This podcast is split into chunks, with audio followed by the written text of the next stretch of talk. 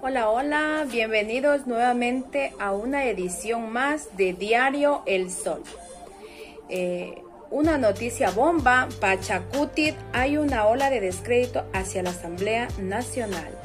El coordinador del movimiento, Marlon Santín, acusó al gobierno de ofrecer cargos políticos a cambios de votos a los asambleístas de distintas bancadas. Pachacuti considera que hay una campaña de descrédito en contra de la gestión de la Asamblea Nacional.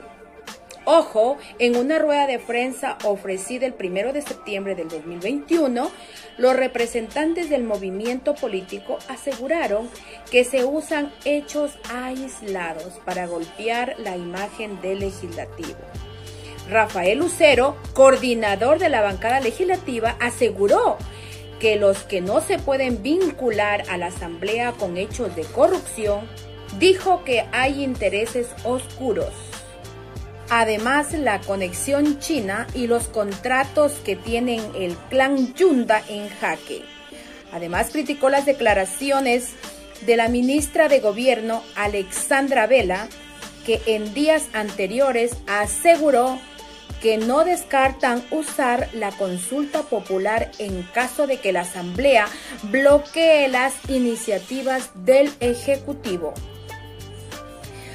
Asimismo, Marlon Santín, coordinador del movimiento, agregó que hay un intento de, de desestabilizar a la bancada y a la asamblea y acusó además al gobierno de ofender puestos políticos va a ofertar puestos políticos, escuchen bien, a los legisladores de las distintas bancadas.